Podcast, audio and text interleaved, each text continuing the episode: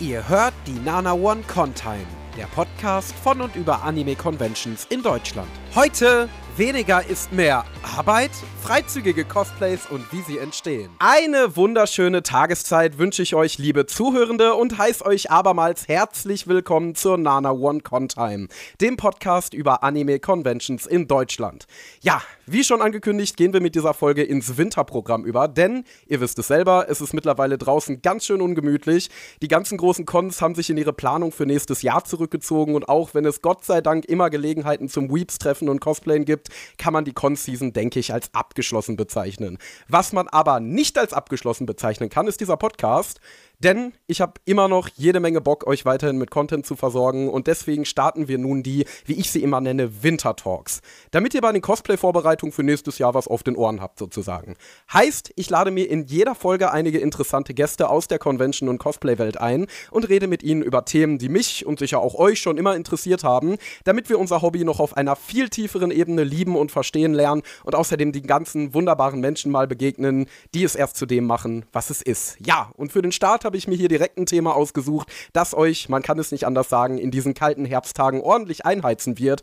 Und zwar freizügige Cosplays und wie sie entstehen. Dazu begrüße ich meine drei Wintertalk-Debütanten und zwar erstmal Natchan. Hallo Natchan. Endo.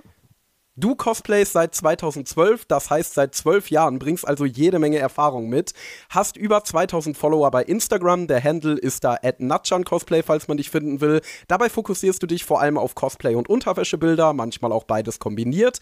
Und die Bilder entstehen nicht nur oft auf Conventions, sondern auch im professionellen Umfeld, heißt Fotostudios und Fotografen. Bald kommt auch ein Kalender, falls man sich dich in die Wohnung stellen möchte. Den kann man sich vorbestellen, falls man das denn möchte. Ist das alles korrekt? Genau. ich entnehme deiner Instagram-Bio, dass du 2B sehr gerne magst. Hast du auch den Nier Automata Anime gesehen, der jetzt rausgekommen ist? Genau, ich habe ihn angefangen, aber der ist ja meines Wissens nach äh, gestoppt worden erstmal. Hm. Beziehungsweise da habe ich dann noch nicht weitergeschaut, weil ich mag es lieber, wenn die Sachen dann einmal komplett sind. Ja, das kann ich gut nachvollziehen. Aber das ist für dich ja dann wahrscheinlich was ganz Besonderes, jetzt 2B mal animiert zu sehen, ne? Ja, es war also mir hat die erste Folge auf jeden Fall sehr gut gefallen direkt, weil man ja direkt gemerkt hat, die haben sich mit dem Game halt auseinandergesetzt und es hat sich halt wirklich angefühlt wie das animierte Spiel. Ja, also, da fand ich sehr gut. Perfekt. Ja, da war Yoko Taro ja, glaube ich, auch direkt am Anime beteiligt. Also, ja, kann man mal gespannt sein, wie das dann ist. Ich weiß nicht, ich glaube, es sind mittlerweile alle Folgen draußen, aber ich bin mir nicht ganz sicher. Ähm, auf jeden Fall kann man dann ja vielleicht mehr To-Be-Content bei dir erwarten, wenn du dann wieder im Hype bist. Gehen wir. Ja, auf jeden Fall. Okay, gehen wir zur nächsten Teilnehmerin über und zwar GMG Cosplay. Hallöchen.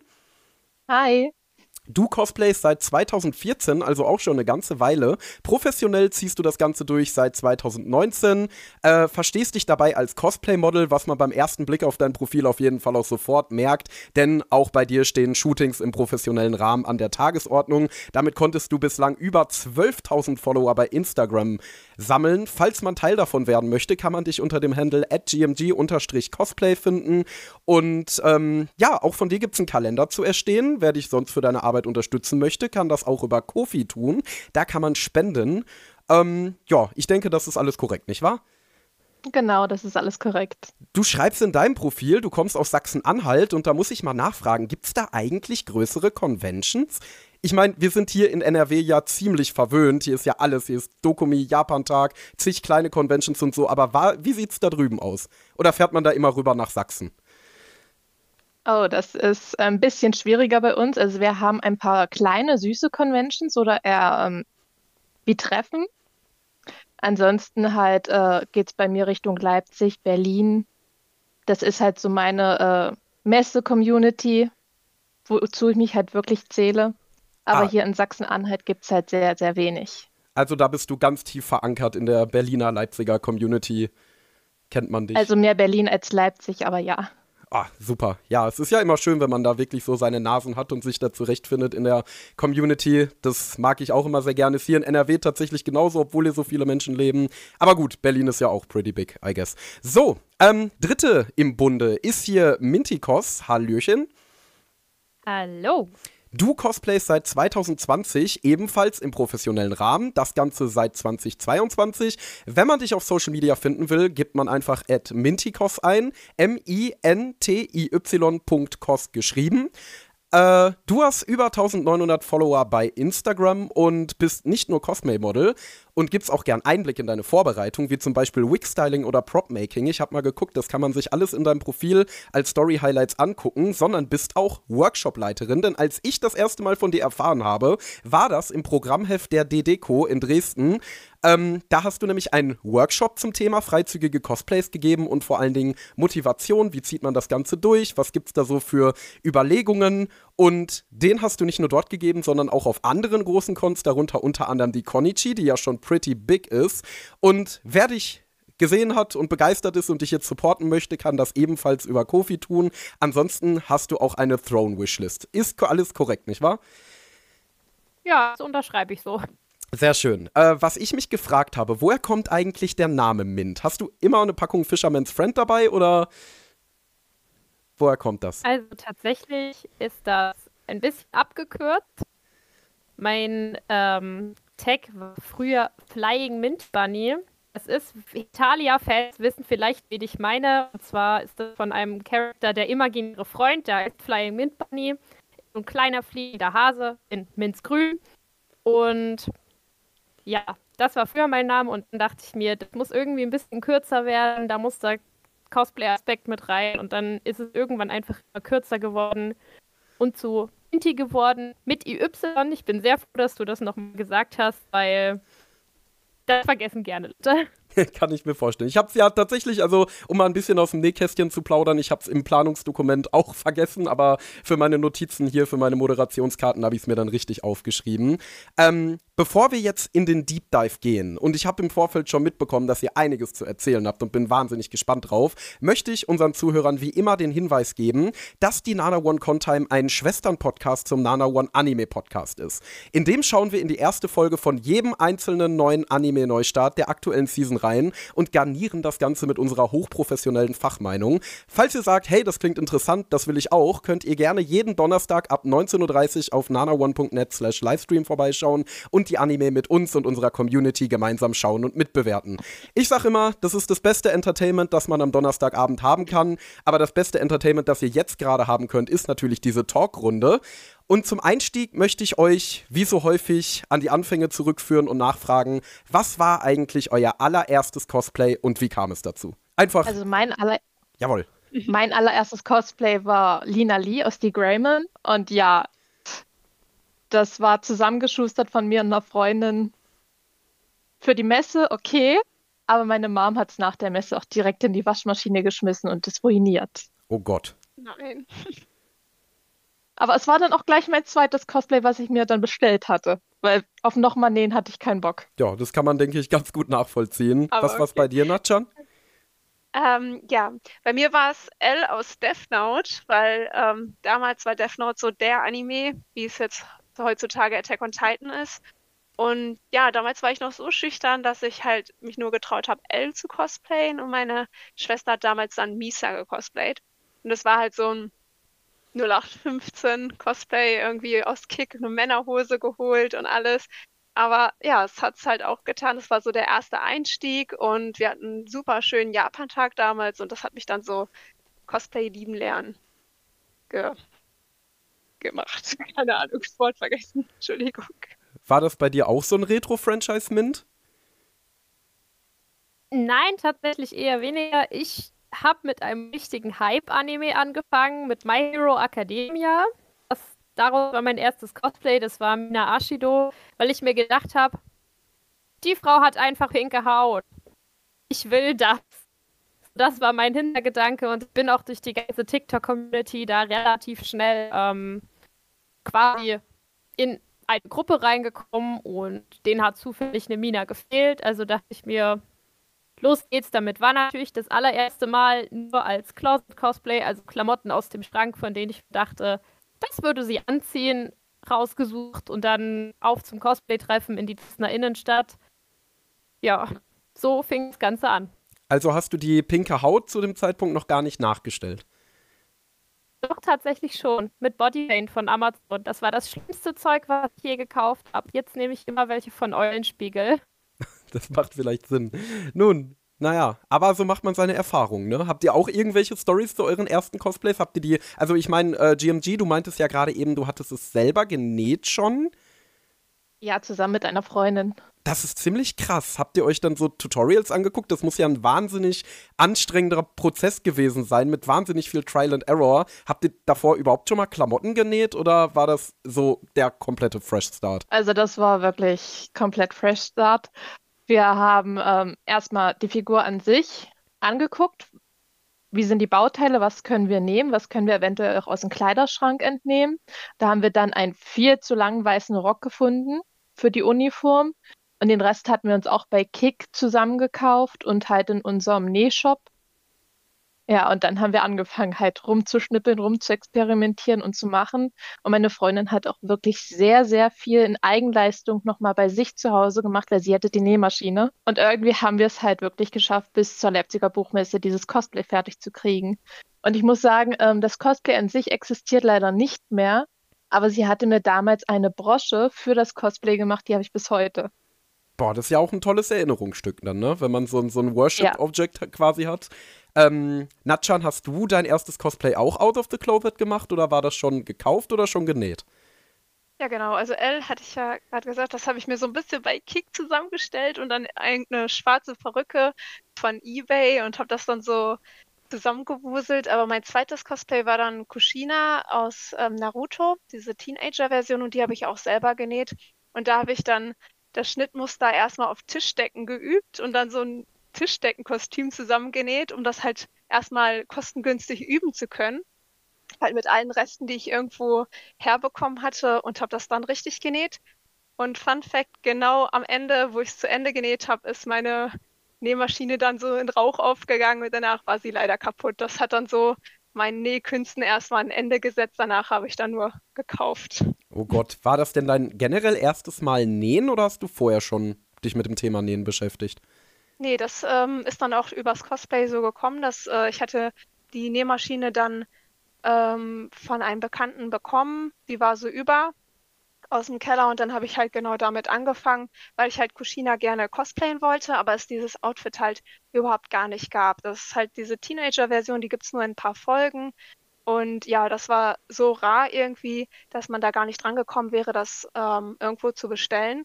Und dann habe ich mich halt selbst dran gemacht, das zu nähen. Es hat mir auch super viel Spaß gemacht. Es war viel Try and Error. Aber ja, dann ist leider die Nähmaschine kaputt gegangen und damals konnte ich mir das natürlich als Teenie noch nicht so leisten.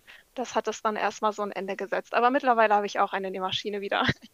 Ähm, Mint, du hast ja das Prop-Making erlernt. War das auch ein ähnlich steiniger Weg? Oh ja. Also ich habe zu Mina tatsächlich nie ein Prop gemacht, weil sie hat ja keins. Aber mein Printmaking-Prozess, der ging los mit Diane aus Seven Deadly Sins. Ich habe diesen riesigen Hammer nachgebaut. Ähm, aus einem Bambusstock aus dem Baumarkt. Ein paar Schuhkartons und Pappmaché. Und ja, also ich sag mal, er hat ein paar Cons durchgehalten, Kopf wackelt extrem.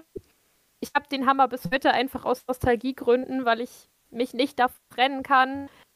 Aber ja, das war ein sehr langer, steiniger Weg tatsächlich. Und ich bin auch immer noch im Lernen. Also ich habe bei weitem noch nicht das Talent, was Freunde von mir haben. Unter anderem, ich bin halt mit Eranos Cosplay befreundet und den bewundere ich super doll für ein ganzes Prop-Making. Also dem könnt ihr gerne auf Insta folgen. Ja, der macht tatsächlich auch eine Messe zu dem ganzen Thema und auch das ist einfach bewundernswert, also da würde ich gerne mal hinkommen mit meinem Prop-Making. Ich bin da noch bei weitem nicht auf dem Profi-Level. Ja, das ist mega krass, wie ihr euch alle so Skills drauf geschafft habt durch dann das Cosplay. Also da soll mal irgendjemand sagen, das wäre einfach nur ein Kostüm anziehen. Also ihr habt euch da ja wirklich tolle handwerkliche Fertigkeiten drauf geschafft irgendwann ist da ja bei euch dreien der Punkt gekommen, an dem ihr euch entschieden habt, mal ein bisschen was Freizügigeres ausprobieren, auszuprobieren. Wann war das? Also mit welchem Charakter? Das ist eine gute Frage, da muss man erstmal überlegen. also ich hätte, glaube mein schon. Das war CR2 aus My, ähm, jetzt bin ich auch raus. Darling in the Franks? Also, ja, Zero Two aus Darling in the Franks, die Bunny-Version. Und ja, da habe ich damit mit meinen Fotografen halt wirklich auf dem Bett das ganze Setup aufgebaut und mich dann dahin gepackt und alles Mögliche in Zero Two Money halt ausprobiert, bis wir die Fotos hatten, die ich haben wollte. Und ich muss sagen, halt für den Anfang, für sowas Freizügiges ist ein Bunny in meinen Augen halt wirklich so das Beste. Warum? Was macht ein Bunny da so besonders? Naja, ein Bunny-Anzug fühlt sich halt wirklich wie ein Badeanzug an, wenn er richtig sitzt. Und da ist es halt im Thema Freizügigkeit nochmal ein bisschen anders vom Wohlfühlbefinden als wenn ich mich jetzt da halt wirklich schon komplett in Unterwäsche hingesetzt hätte. Minty, du hast ja ähm, in deinen Vorträgen und in deinen Panels bis jetzt immer das Thema so Motivation und natürlich auch so Pros und Cons und Ängste und Sorgen und so ähm, thematisiert. Wie wichtig würdest du denn das Gefühl, sich quasi angezogen zu fühlen, bewerten? Also hörst du das oft von deinen äh, Workshop-Teilnehmern, dass die sagen, ja, ich würde aber schon gerne mal was ausprobieren, was sich nicht so nackt anfühlt? Also tatsächlich ist es eher ein Thema, was wir weniger beleuchten, sondern es geht auch darum, wie freizügig manchmal normale Cosplay-Outfits sind. Weil wenn man sich jetzt zum Beispiel so eine My Dress Up Darling Marienuniform anguckt, der Rock, der endet ja, bevor der Hintern endet. Darum geht es tatsächlich auch viel. Einige haben sich auch angehört und gesagt, naja, sie bleiben lieber angezogen. Aber die meisten, die trauen sich halt noch nicht so wenig angezogen zu sein. Also es geht viel eher über das Wie hat man, wie hat man Konfidenz, wenn man wenig anhat und weniger darüber mit, na, wie kann ich möglichst angezogen sein. Aber dazu gibt es halt auch so ein paar Tricks und Kniffe, zum Beispiel immer eine Strumpfhose oder sowas dabei oder eine Safety Pants. Aber es ist tatsächlich nicht das Hauptthema. Okay, ähm, und was war dein erstes Cosplay in die Richtung? Tatsächlich ähm. muss ich da überlegen. Ich habe ja Diane gecosplayt aus Seven Deadly Sins. Das ist ja eigentlich auch nicht viel mehr als ein Badeanzug. Aber so das erste, wo ich richtig losgelegt habe, war Rias Grimory in einem Bunny-Suit, der vorne quasi offen war, aber mit einem, ja, wie mit so einem Band zu schnüren gewesen ist. Da war ich 2021 auf der Dokumi und Leute haben es tatsächlich gefeiert. Also das war, wo ich mir so dachte, jetzt oder nie los geht's. Ja, die Dokumi ist ja auch direkt eine riesige Con für sowas, ne? Also ein, ein riesiges Publikum in dem Sinne quasi. Ähm, Natschan, wie sah das bei dir aus? Ja, wo jetzt gerade so erwähnt wurde, gerade mit Cosplays, die eh schon immer ein bisschen kürzer sind. Ähm, ja, das war bei mir eh schon immer so eine Sache, allgemein, weil ich relativ groß bin und die Cosplays, wenn man sie kauft, gerade in diesen Asian Sizes eh immer ein bisschen kürzer sitzen. Das war dann halt eher so indirekt. Deswegen sind die in meinem Kopf gar nicht so fest. Ich hatte ähm, Maki aus Love Life, hatte ich da so eine Hochzeitsversion. Äh, das Kleid war relativ äh, kurz, könnte man so sagen. Das habe ich aber alles im Kopf jetzt gar nicht so gezählt, sondern das, was für mich so irgendwie so der Wendepunkt war, war 2016, meine ich, als ich halt Emilia aus ReZeros, für mich einer meiner Lieblingscharaktere, halt in so einer Dessous-Version geshootet hatte, ähm, aber mit so Corsage, auch weil ich halt dieses Problem hatte, mich da so nackt zu fühlen und durch dieses ähm, Outfit, was ich da dann gewählt hatte, hatte man dieses Gefühl gar nicht, weil man ja doch irgendwie bedeckt war. Und das ist so, finde ich, dass dieser Übergang von äh, Cosplay ins eher freizügige. Hast du denn auch schon mal ein Bunny-Outfit geshootet und kannst du da die Erfahrung bestätigen? Wollte ich, sogar für Emilia, aber dieses Kostüm ist leider nie angekommen. Deswegen, ähm, nein, bis jetzt noch nie so ein typisches Bunny-Outfit. Also Bunny-Looks an sich schon, aber nicht diesen ähm, Anzug. Hm, krass, ja, vielleicht kommt das ja irgendwann nochmal als ein weiterer Schritt. Ähm, mhm. Und was war eure Motivation hinter dieser Entscheidung? Also wahrscheinlich die Liebe zu den Charakteren, oder? Was bedeuten die für euch? Für mich war es halt einfach so mh, hm, diese Hürde, selbstbewusster zu werden, weil für mich war halt dieses ganze Body-Image halt immer so eine, ein Problem und einfach sich das zu trauen, ähm, war für mich halt so dieser Impuls, das mal auszuprobieren, weil ich das sonst also im Realen mich nie getraut hätte und in diesem Cosplay, in diesem Verstecktsein, sage ich mal, war mir das irgendwie möglich.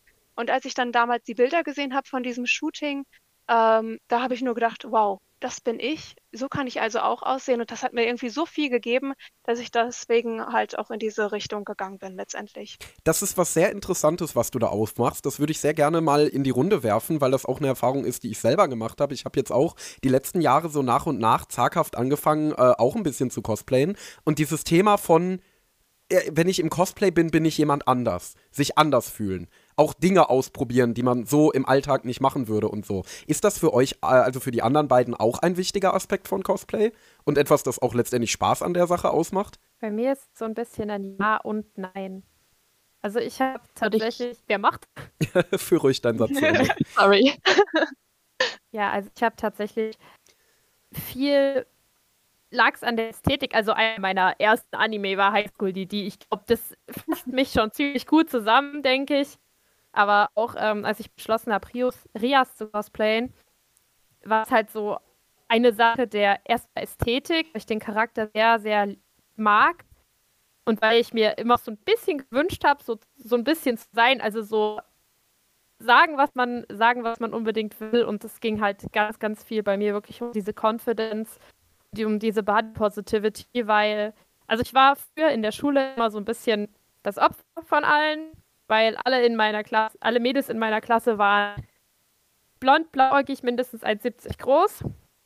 Ja, ich bin relativ klein. Ich bin jetzt nicht so das absolute Modell von einer Frau. Ich habe ein Puppengesicht und ich habe durch Cosplay, auch durch dieses Freizügige, sehr meinen Körper so ein bisschen lieben gelernt und auch gelernt, ich kann zwar spielen, wen ich will, aber letzten Endes bin das trotzdem noch ich. Und diese Konfidenz, die kommt nicht von Rias, die kommt nicht von Diane, diese Konfidenz, die kommt von mir. Und das war so das absolute Highlight in der ganzen Sache. Wie sieht es bei GMG aus? Also bei mir ist es auch eher so Ja und Nein, weil ich bin äh, durch meine Art und Weise, ich bin hyperaktiv und dadurch schon ziemlich flippig, wenn ich sein möchte. Was ich halt auch in meinem Charakter und in meinen Shootings widerspiegeln kann. Je nachdem, was ich für Fotografen habe und welche Figur ich eben darstelle. Ich muss sagen, ich schlüpfe zwar auch wirklich, wenn ich jetzt besonders alleine mich selber shoote, richtig in die Rolle, weil ich da sagen kann, da bin ich alleine, da kann ich machen, was ich will. Da kann ich von mir aus auch gegen Sachen treten oder Sachen durch die Luft werfen. Das interessiert ja keinen. Aber ansonsten würde ich halt wirklich so sagen, ich wurde jetzt nicht so dermaßen in der Schule gemobbt. Ich war halt wirklich auch Klassensprecherin und alles. Und wenn ich es jetzt so sagen darf, auch jemand aus meiner Klasse, die jetzt einziges arbeiten gegangen ist, schon ab dem 16. Lebensjahr. Also ich habe mir meine ersten Cosplays auch selber finanziert, aber ich würde halt wirklich eher sagen, das ist halt wirklich meine Personality, also mein Charakter. Und da brauche ich mich auch bei vielen Cosplays nicht zu verstellen, weil ich bin durch und durch eine Zero Two. Ich kann auch durch und durch eine Power sein. Ja. Ähm, hat ich das Thema. Mir halt, ja, sprich weiter. Ich suche mir halt wirklich Figuren aus, die auf meinen Charakter passen. Würdest du denn sagen, das Thema Confidence hat zumindest bei dir auch irgendwo eine Rolle gespielt? Äh, ich bin mit dem Englisch nicht so gut. Kannst du mir das erstmal übersetzen? Äh, Selbstsicherheit. Also, dass es darum geht, mit deinem Körper und deinem Selbstbild und deinem Aussehen halt mit Selbstbewusstsein und Selbstsicherheit da in das Cosplay zu gehen. Naja, ich muss halt wirklich sagen, das hat bei mir nicht so viel zu tun, also keine Rolle da ich halt wirklich schon von mir aus so sage, das möchte ich machen, so soll es aussehen. Und dann bin ich halt auch in dieser Figur, in diesem Cosplay wirklich schon ziemlich selbstsicher. Auch in der Sache, wie ich halt damit umgehe und rangehe. Würdet ihr sagen, äh, wenn ihr ein bisschen freizügigeres Outfit tragt, dass sich das vom Gefühl, vom, ja, einfach generellen Feeling, das ihr darin habt. Also jetzt natürlich nicht von, keine Ahnung, dann ist es ein bisschen kälter oder so, sondern wirklich vom Gefühl des Tragens, von einem bedeckenderen Cosplay unterscheidet? Oder würdet ihr sagen, Cosplay ist Cosplay, Charakter ist Charakter, ist alles dasselbe? Ich finde, es kommt auf die Situation an. So gerade draußen ist es halt immer noch mal irgendwie was anderes auf so einer Convention, aber so im Studio-Shooting habe ich jetzt am Wochenende Ai Hoshino aus Oshinoko geshootet, in ihrer normalen Version und halt in einer etwas anderen Version und für mich gab es da keinen Unterschied, nur halt eine andere, wie porträtiere ich sie. Bei dem einen halt eher süß und mit dem anderen, wenn es halt etwas freizügiger wird, da schlüpft man natürlich in etwas andere Rolle, aber ich habe mich da in beiden gleich wohl gefühlt. Wie sieht es bei den anderen aus? Also ich würde es genauso unterschreiben. Wenn ich auf einer Con bin, dann trage ich halt unter dem Kleid oder was ich halt trage auch noch eine Safety Pants und eine Strumpfhose, je nachdem, ob es eben geht. Weil ich halt bei Cons auch weiß, je nachdem, welche Jahreszeit wir haben, ob wir eher drinnen oder draußen sind. Aber vom äh, Tragegefühl und so ist es für mich halt komplett gleich auf einer Con. Wenn ich jetzt aber sage, ich möchte in einem Studio was machen und da freizügiger sein, dann ist es halt auch wirklich so bei mir eher diese sexy Schiene. Ich fühle mich wohl, ich mache das, was ich möchte. Ja. Also ich muss sagen, ich habe wenig Studio-Shootings bisher gehabt. Ich bin eher so der Mensch, der so auf eine Con geht und tatsächlich meine, die meisten Sicherheitsvorkehrungen, die ich so ein bisschen treffe, beziehungsweise die meisten Sachen, wo ich mir so sage, okay, das sollte vielleicht sein, sind Tape und eventuell eine Strumpfhose. Aber ich finde, so vom Komfort und allem unterscheidet sich nicht wirklich. Es hängt natürlich ein bisschen davon ab. Also ich baue ja jetzt auch Sachen mit größeren Props oder ich habe ja auch zum Beispiel mal einen männlichen Charakter an, wo ich eine Fake-Chest trage. Das zähle ich tatsächlich manchmal als bedeckt, manchmal als freizügig, muss man halt so ein bisschen nach der Auslegung schauen. Aber ich finde, manchmal sind freizügige Sachen tatsächlich angenehmer zu tragen. Einfach weil es ist halt weniger Stoff, es ist wenig Einschränkung. Ich habe auch großes Problem stellenweise mit Asia-Größen, dass ich da nicht reinpasse. Ähm, Gerade so vom Brustumfang zum Beispiel her. Aber sonst an sich, so vom Komfort her, ist es eigentlich eins, also fast eins zu eins. Ihr habt ja nun alle drei relativ, also äh, du hast ja gerade gesagt, du hast noch nicht, noch nicht so viel Studioerfahrung, aber schon Studio-Shootings gemacht und ja auch schon einige Outdoor-Shootings gemacht.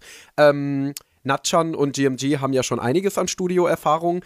Was mich schon immer mal gefragt hat, wenn ihr euch in so eine Pose werft oder in so eine Rolle reinfindet. Also GMG, du hast ja gerade erwähnt, dass das bei dir aus dem Natürlichen herauskommt, weil du äh, eh Charaktere cosplays, die deiner Persona entsprechen. Aber Natchan, wie ist das bei dir? Ähm, ist das manchmal an manchen Tagen schwieriger als an anderen? Also, dass man wirklich quasi wie ein Schauspieler gucken muss, wie finde ich jetzt in die Rolle rein? Oder ist das mittlerweile so ein Automatismus und man ruft das einfach ab? Ja, ich finde, es kommt auf den Charakter an. Also es gibt halt einige Charaktere, die mir besser liegen. Ähm, und ich suche mir aber die Charaktere nicht danach aus, die ich jetzt am besten verkörpern kann, sondern die mir halt irgendwie gefallen.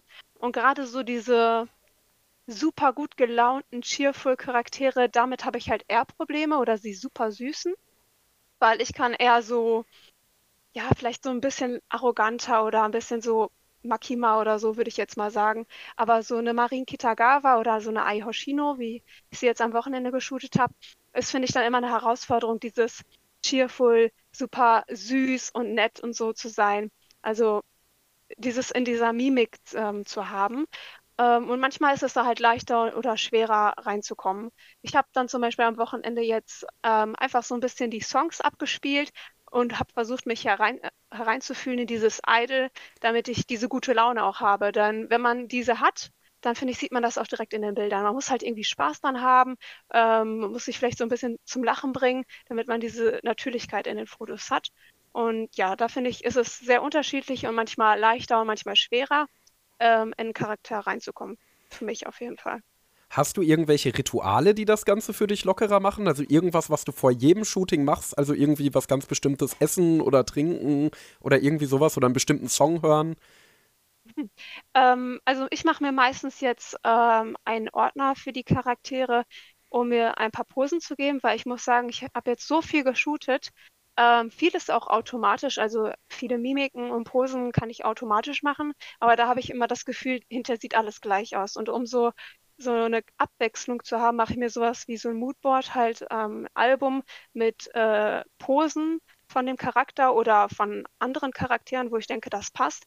Um mir so beim Shooting, wenn mir die Ideen ausgehen, dann schaue ich in diesen Ordner und denke mir, ah ja, das kannst du auch noch machen, dass mich das dann irgendwie inspiriert, damit es alles äh, ein bisschen unterschiedlich aussieht, weil sonst verfällt man so ein bisschen in diese Routine, in den gleichen Blick, den man gut kann oder die Posen, die man immer schon so auf Abruf hat. Wie sieht das bei dir aus, GMG? Hast du auch, äh, machst du dir auch solche Moodboards? Nein, eigentlich gar nicht.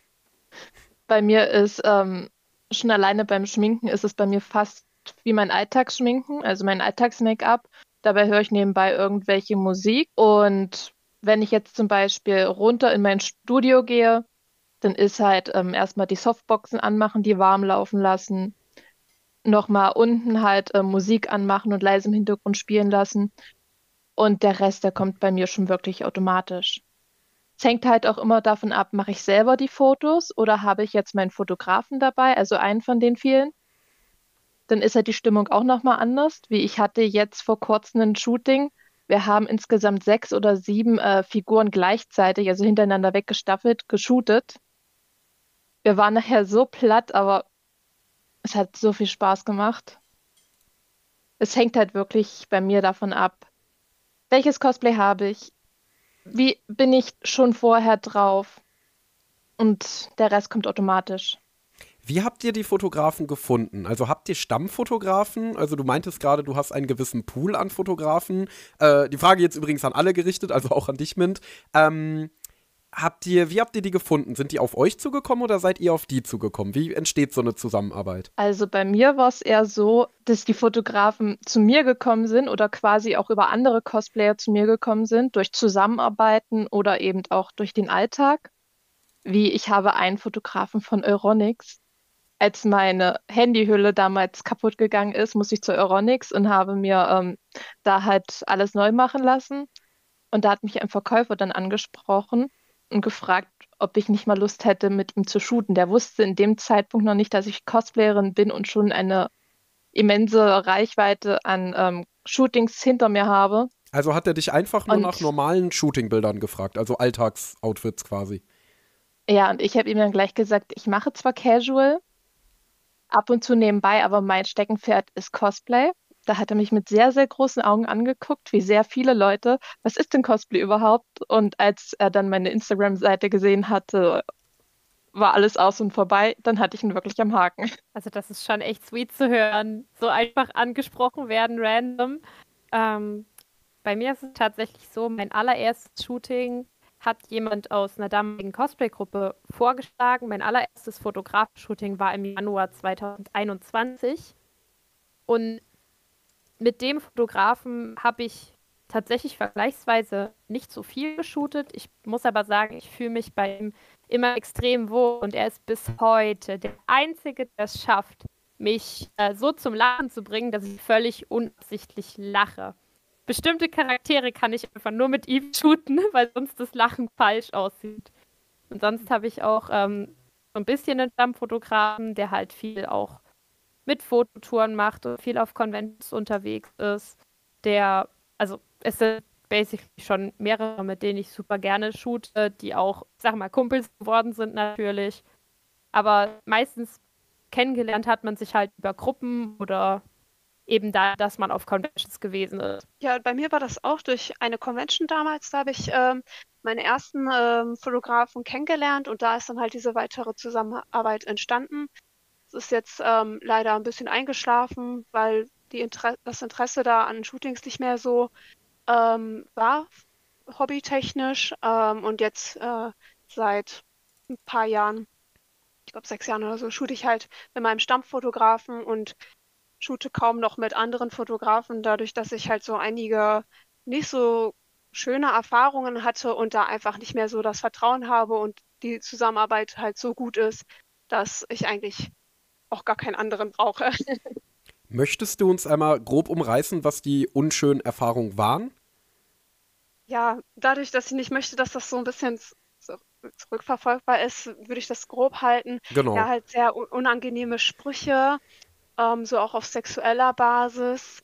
Ähm, oder dass man halt die Freundin wird oder noch engeren persönlichen Kontakt hatte bei einigen Leuten, also die das halt auf, auf mehr abgesehen haben als jetzt Fotografie und Bekanntschaft.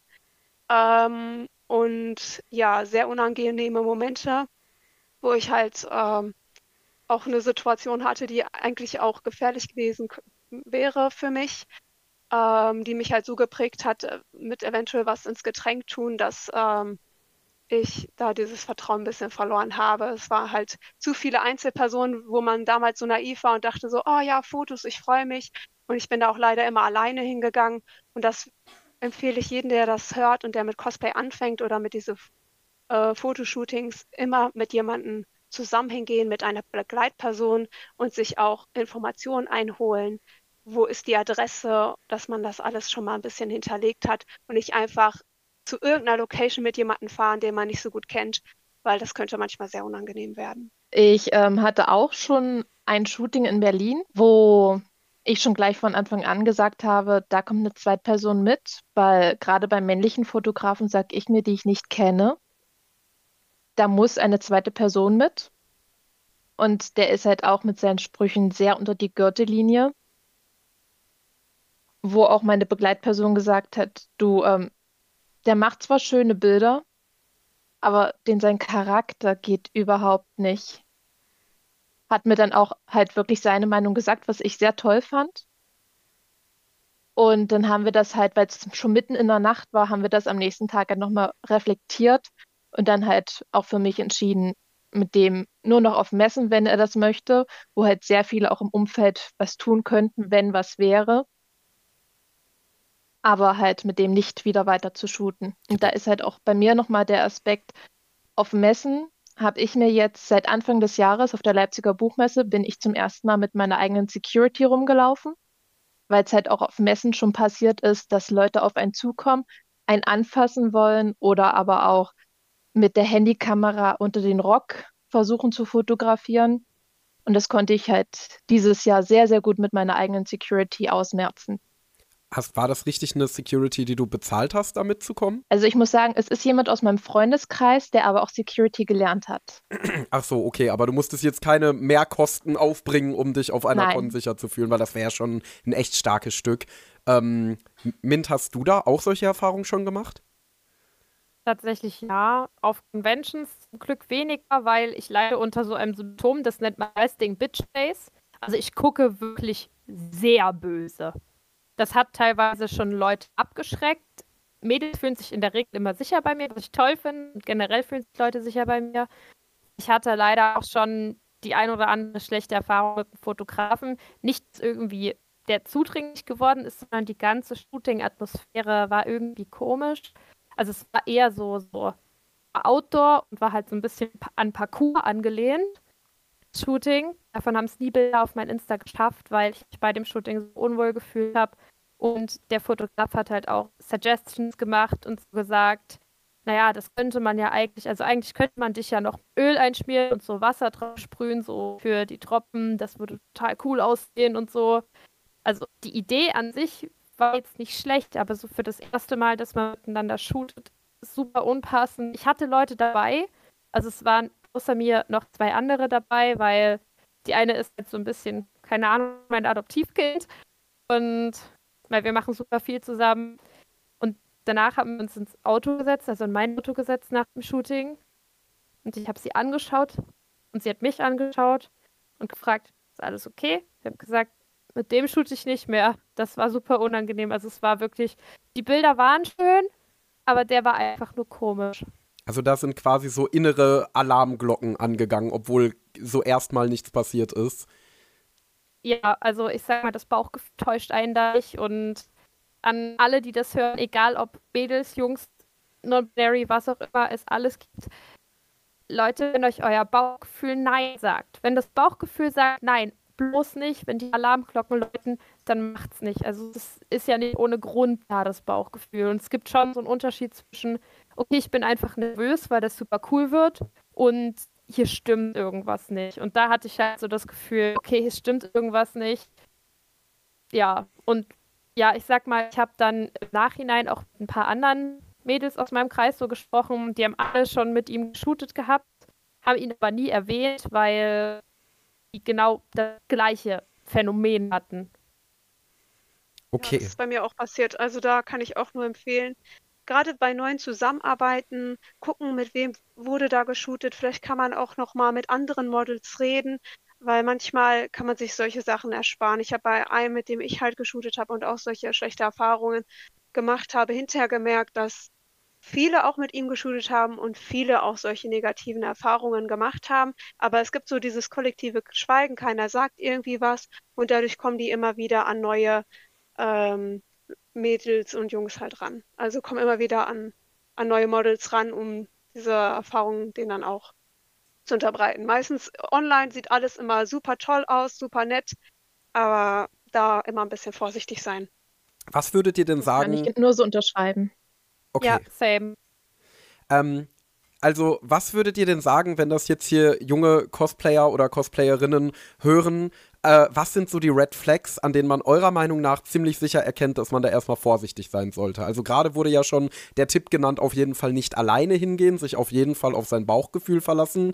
Ähm, natürlich solche Sachen wie sexuell anzügliche Bemerkungen oder so oder Fotografen, die versuchen, einen in sexualisierte Posen zu drängen. Also sagen sowas wie, keine Ahnung, streck doch dein Hintern mal ein bisschen mehr raus oder so.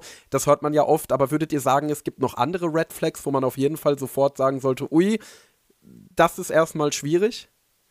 Also Ja, ich da würde wird- sagen, auf jeden Fall schon mal, wenn gesagt wird, ja, komm ruhig alleine, also man will ja niemals alleine irgendwo hingehen, aber wenn gesagt wird, ja, komm ruhig alleine, du brauchst deinen Freund nicht, deine Freundin nicht, muss niemand mitkommen, muss auch niemand wissen, dass wir zusammen shooten. Oder ähm, was ich gemerkt habe, also ich habe einen Kumpel, der hat ein Studio im Keller. Das ist ja erstmal nichts Verwerfliches, aber ich wurde auch schon in hauseigene Studios eingeladen. Und das ist immer mit sehr viel Vorsicht zu genießen. Also da müssen nicht prinzipiell die Alarmglocken läuten, weil es gibt einige Fotografen, die haben sich das in der Garage oder im Keller oder Wintergarten oder sowas eingerichtet.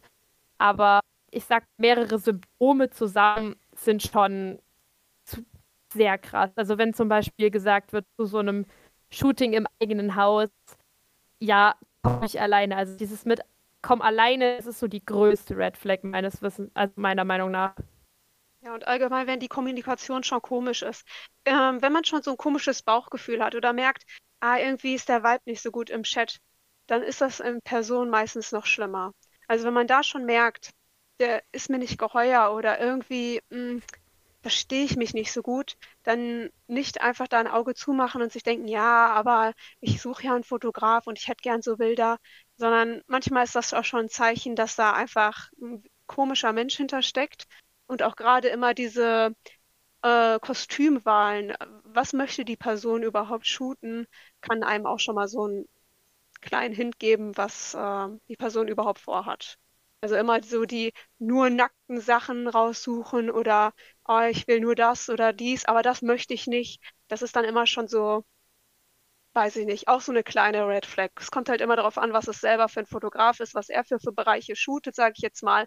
Aber wenn man sich nur das Nackteste aus ähm, Nackten aus dem Fundus aussucht, das finde ich ist dann schon Red Flag, weil das würde ich auch mit einem neuen Fotografen niemals shooten. Und das, dieses auch Verständnis, dass man solche Sachen nicht shooten würde mit jemandem, muss auch da sein. Also einfach dieses äh, Fingerspitzengefühl. Ich hatte auch schon mal jemanden, der dann mich irgendwie meinte, da reindrängen zu müssen, ja, die eine hat ja auch oben ohne gemacht und da ist ja nichts dabei und auf den Fotos sieht man das ja auch nicht, der einen immer wieder drängen wollte zu Sachen, die man nicht machen möchte oder Outfits, die man nicht machen möchte.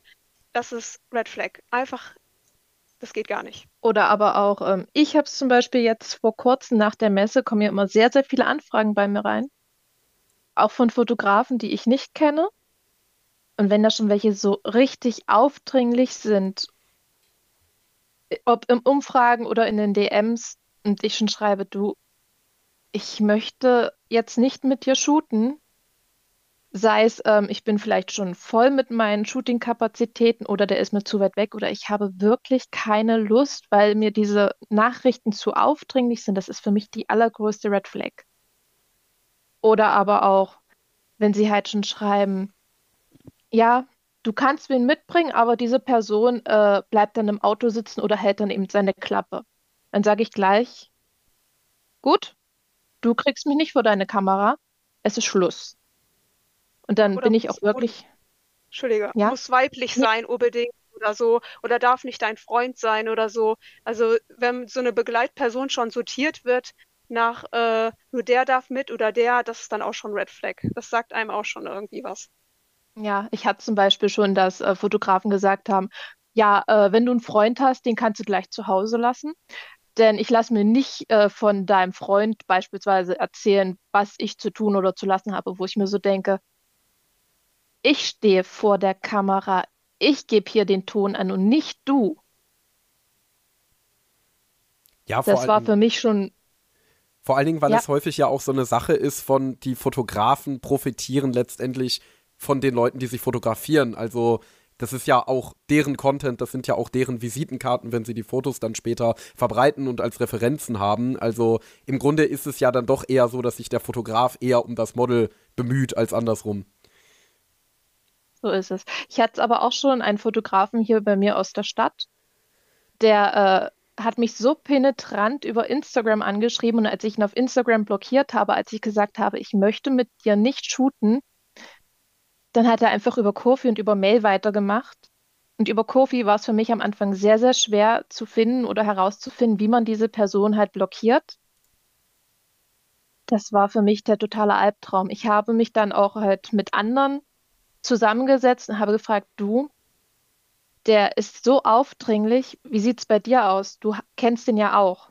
Und wenn mir schon andere sagen, das ist ein totaler Spinner, ein Psychopath oder sonst was, lass die Finger davon dann ist es für mich nochmal ein deutliches Zeichen zu sagen, eine Red Flag. Ja. Ich habe auch ganz, ganz viel auf so Freundinnen von mir. Also bei manchen ist man leider erst später schlauer, aber mittlerweile habe ich mir angewöhnt, okay, neuer Fotograf, ich kenne den nicht. Das und das will ich shooten, das und das will er vielleicht shooten. Ich hole mir dann, also ich bin dann meistens so ein kleiner Profilstalker. Ich gucke immer so, okay, mit wem hat der schon geshootet? Den kann ich fragen, was er davon hält, vielleicht auch mal unabhängig. In der Regel, also hier zumindest so im Raum Dresden, Leipzig, Chemnitz, kennt man seine ganzen Fotografen schon. Und so, wenn ich jetzt zu irgendeiner Cosplayerin oder einem Cosplayer aus Dresden stolper, dann kennt der 90 Prozent den Fotografen hier aus der Region, mit dem ich schulen will und hat da auch schon Erfahrungen mitmachen können. Also das Allerwichtigste sind halt auch so Erfahrungswerte von anderen dass man sich wirklich austauscht und sagt und auch die Finger davon lässt, wenn andere schon sagen, du, der war absolut oder die. Das kann ja auch die sein. Wir sagen immer der. Also besagter Fotograf, besagte Fotografin ist absolut unangenehm, ungemütlich. Das ist halt so, also ich bin da auch wirklich, man soll nicht immer auf andere hören, manchmal erwartet sich es auch als falsch, aber wenn unabhängig voneinander ein paar Leute sagen, der ist Psycho, die ist Psycho, dann ja, dann kann man dem Glauben schenken. Jetzt mal abseits vom Thema Fotografen, habt ihr auch auf Cons oder beispielsweise über Social Media oder so unangenehme Reaktionen auf euren freizügigen Content erhalten? Wir sind weibliche Cosplayer, natürlich haben wir. ich will nicht für uns alle sprechen, aber ich behaupte mal, ja, zumindest bei mir ist es so, also ich habe von irgendwelchen Dickpics bis über irgendwelche Creed, die komische Suggestions machen und komische Anfragen haben, komische Sachen von mir wollen. Ähm, ich kriege auch nicht mehr random irgendwelche Gutscheine geschickt, Gutscheincodes, die ich einlösen soll und da Bilder rüber schicken soll, mache ich niemals. Aber das ist tatsächlich viel. Es ist aber auch schon mal eine sehr krasse Helikoptermutter auf mich zugekommen, weil ihr Sohn mir wohl auf Instagram gefolgt ist und hat mich richtig zur Schnecke gemacht per Nachricht. Ich habe gesagt, hier, Lady, passen Sie mal auf. Sie können ja von mir aus mein Konto sperren, aber mich hier dumm zu machen geht gar nicht. Ich habe die dann blockiert, den Sohn blockiert und das war schon nicht einfach. Aber viel sind tatsächlich auch Creeps, gerade auch nach Conventions, muss ich sagen. Also sobald man auf einer Con unterwegs ist, ist man quasi einfach komplett gläsern. Ja, ich hatte damals richtig Hate-Kommentare gekriegt. Das ist, finde ich, auch so ein zweischneidiges Schwert im ähm, Instagram-Social-Media-Bereich. Also man kriegt viel Gutes, aber auch äh, gerne mal ein bisschen was Schlechtes, so diese Internet-Trolls, die sich dann da auslassen. Das ist leider, ähm, hat, glaube ich, jeder irgendwie durch. Oder so komische Anfragen, Fetischanfragen, gerade bei Cosplayerinnen treiben sich so manche Leute in den DMs, die vielleicht auch harmlose Fotos von einem haben möchten, dass man so Custom-Fotos machen soll, die aber deren Fetische halt irgendwie bedienen. Da muss man auch ein bisschen aufpassen. Also jetzt auf Cons zum Beispiel, wenn ich schon auf einer Messe in einem Shooting bin, schon mit wirklich einem Fotografen und vielleicht auch mit Termin, dass da dann halt auch so random Fotografen einfach kommen sich halt daneben stellen oder abseits stellen und dann irgendwie versuchen halt für sich ästhetische Fotos zu machen, ohne überhaupt zu fragen. Wo ich mir so denke, Junge, bitte frag erst. Und wenn man ihn darauf anspricht, dass man halt auch noch äh, halt angeblafft, angemacht wird, nach dem Motto, ja, du es ja gar nicht anders. Wo ich mir so denke, ich bin trotzdem ein Mensch. Ich habe ein persönliches Recht am Bild und wenn du das jetzt machst, dann musst du mich halt vorher fragen. Deswegen auch nochmal ähm, wirklich die Security jetzt, weil das ist letztes Jahr so ausgeartet, gerade auf der Max, dass ich mich halt nicht mehr so sicher gefühlt habe. Also mir macht Cosplay auch im freizügigen Bereich sehr, sehr viel Spaß. Aber da habe ich mich wirklich so vehement angegriffen auch gefühlt, dass ich gesagt habe, nee, so geht das nicht. Auch in den DMs kriege ich halt auch äh, Dickpics oder halt auch Sugar Daddy oder Sugar Mommy Anfragen, wo ich mir so denke, nein, bitte nicht. Oder ähm, auch so Sachen, wo mir Leute erst schreiben, so, oh ja, ich finde deine Cosplays echt toll. Und halt so Texte schreiben, wo ich mir auch so denke, ja, da kannst du auch mal antworten, wenn ich es denn sehe. Und dann der nächste Text kommt rein, ja, aber beim nächsten Mal kannst du doch dann bitte auch mal äh, deine Melonen komplett zeigen. Dann bin ich raus. Dann wird diese Person auch von mir sofort blockiert und gemeldet, dann ist bei mir Schluss. Gibt es etwas, das ihr jemandem raten würde, der vielleicht Interesse hätte, ein freizügiges Cosplay zu machen, aber Angst davor hat, solche Erfahrungen zu machen? Tatsächlich ist Ignoranz, also das bespreche ich in meinen Workshops in der Regel auch. Ignoranz ist ein Riesenthema. Also Trolls leben davon, dass du sie fütterst und fütterst sie mit deiner Reaktion. Und wenn du nicht reagierst, zum Beispiel auf einen bösen Kommentar, schreiben mal drunter, äh, also zum Beispiel nehmen wir jetzt mal an, Cosplayerin XY hat ihr erstes Bikini-Bild gepostet in einem Cosplay und wird dann dafür von speziell ein oder zwei Personen runtergemacht. Einfach entweder diese Person blockieren oder also direkt erstmal Kommentare löschen, gesagt blockieren und einfach denen kein Futter geben, denen kein Öl ins Feuer gießen. Also wirklich einfach ignorieren. Es dauert super lange, bis man das beherrscht. Ich spreche aus Erfahrung. Aber es geht einem so viel besser, wenn man nicht jedem Vollidioten zuhört und nicht immer alles so zu Herzen nimmt. Hm. Ja, das ist ja eine allgemeine Internetregel. Du hast ja schon mehrere Male Workshops geleitet auf verschiedenen Conventions und da wollte ich dich einfach mal fragen, wie ist es dazu gekommen? Also wie ist bei dir die Entscheidung gereift, hey, ich habe jetzt diesen Prozess, selber freizügige Cosplays zu machen, für mich durch. Ich möchte das jetzt auch mit anderen teilen und andere da motivieren. Also tatsächlich, weil ich viel mit gerade Mädels, aber auch einigen Männern gesprochen habe, die so war wie, ich habe so einen Respekt vor dir, dass du das durchhältst und auch einige, vor allem viele Mädels dann auch leider wieder in Richtung und auch viele transidente Personen, die halt wirklich dort so schlechte Erfahrungen gemacht haben, dass die stellenweise mit Cosplay aufgehört haben, also komplett aufgehört haben. Dann haben die noch nicht mal mehr normale Sachen gemacht dann habe ich für mich so gesagt, so, was ist das eigentlich? Und das Thema Workshops war für mich eigentlich nie so eine große Sache, bis dann ähm, mir ein guter Freund um die Ecke kam und so war wie, also was heißt guter Freund? Es ist quasi so ein bisschen ähm, über den Tischmanagement, ist mittlerweile ein sehr guter Freund von mir und hat gesagt, warum erzählst du das nicht anderen? Warum stellst du dich nicht vor andere und erzählst mal deine Erfahrungen, teilst es mit denen und gibst ihnen halt einfach Tipps? Und ich hätte actually nie gedacht, dass das so eine große Gruppe anspricht von Leuten. Auf der Deko hatte ich 26 Teilnehmer im Workshop. Auf der Nikon, das ist eine kleinere Con in Hannover, hatte ich 30 im Workshop und auf der Konichi sage und schreibe 126. Also das ist ein Riesenthema und das wurde wahrscheinlich einfach viel zu spät angesprochen. Bin super froh, dass ich es gemacht habe und es war tatsächlich die Motivation durch Erfahrungen und eben durch diesen Kumpel, der mir da so ein bisschen den Schubs in die Richtung gegeben hat. Hätten die anderen auch Interesse daran, mal sowas zu machen? Also so völlig alleine weiß ich nicht, ob ich mir das so zutrauen würde. Ich bin ja auch nicht wirklich so der Kongänger. Aber so wie hier jetzt gerade in diesem Podcast oder da vielleicht mal als Gast, ähm, die eigenen Erfahrungen teilen, wieso nicht? Also das finde ich als sehr positiv, weil man ja dann auch vielleicht anderen Leuten damit helfen kann. Also da, wenn sich das irgendwie ergeben würde, warum nicht? Das würde ich hm. auch so sagen. Also, wenn mich jemand jetzt zum Beispiel von der Max-Orga fragen würde, würde ich auch sagen, ja, gerne. Aber ich würde halt auch sagen, weil ich auch andere Cosplayer kenne, die noch viel, viel äh, weiter in diesem Thema sind, frag doch erstmal die. Weil die haben noch mal mehr Erfahrung und entweder stellt man sich dann zusammen auf die Bühne oder man gibt halt denen dann den Vortritt. Ansonsten hatte ich auch schon meine Erfahrung, dass ich in Schulen eingeladen worden bin.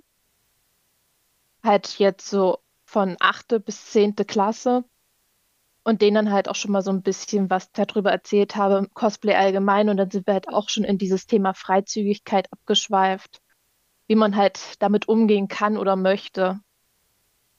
Und das war auch eine sehr, sehr schöne Erfahrung, dass halt auch die Jüngeren auch wirklich gesagt haben, das interessiert mich. Ja, ist ja, denke ich, gerade so bei jungen Personen da ein Interessenfeld. Also man wird da ja auch immer ganz interessiert angesprochen, wenn man gerade im Cosplay auf dem Weg zu einer Con ist oder so. Ähm, jetzt wurden ja gerade Leute angesprochen, die euren Content wirklich hart fetischisieren. Wie würdet ihr denen erklären, dass es eben nicht für sowas da ist? Dass es eben, wenn man seinem Körper zur Schau stellt, es nicht gleich heißt, dass man fetischisiert werden möchte?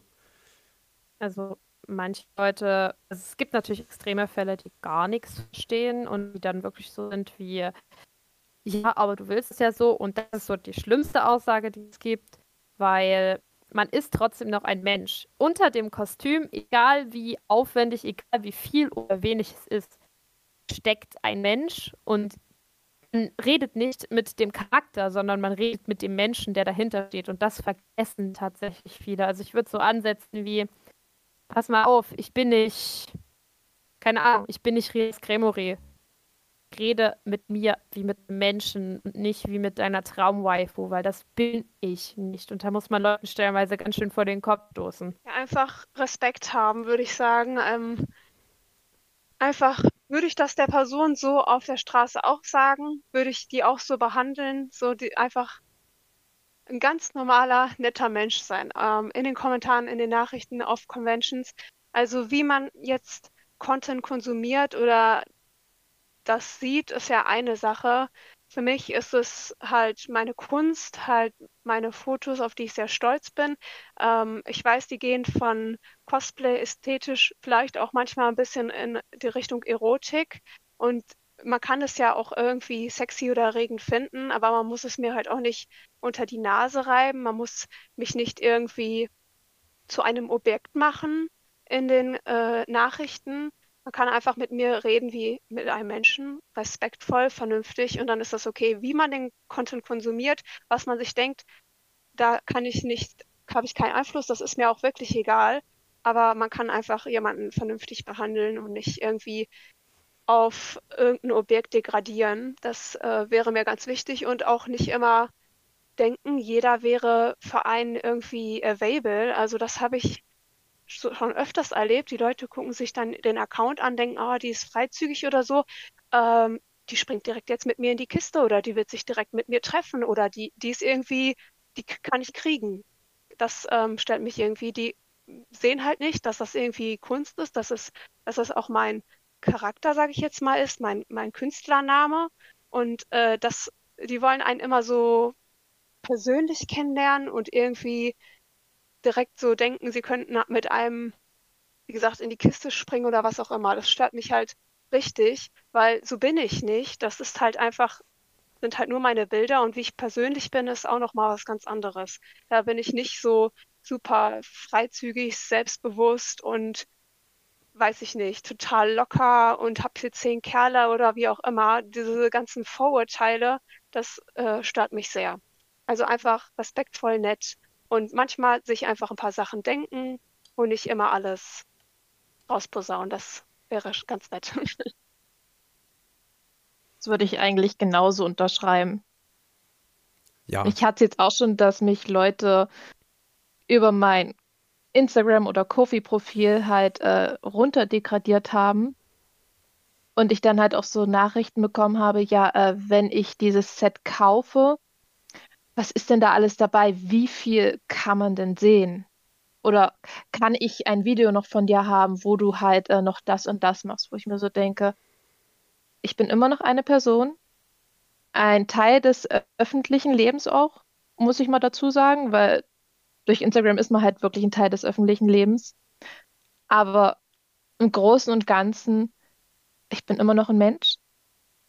Und ich mache nur das, auf was ich halt Lust habe. Und da braucht mir keiner zu sagen, ich möchte das oder ich will das oder du sollst das. Viele sind dann halt so der Meinung, okay, ja, die zieht sich so an, die will das so oder generell auch der Meinung, alles, was freizügig ist, ist automatisch super leicht zu haben und würde ja sowieso das alles total freiwillig machen, dass es in der Regel so Leuten, Cosplayern wie uns darum geht, dass es halt eine gewisse Ästhetik ist und dass man halt einfach Spaß an der ganzen Sache hat. Darum geht es den meisten gar nicht. Also viele denken auch, man macht das halt aus dieser Motivation heraus, ja, Sex sells.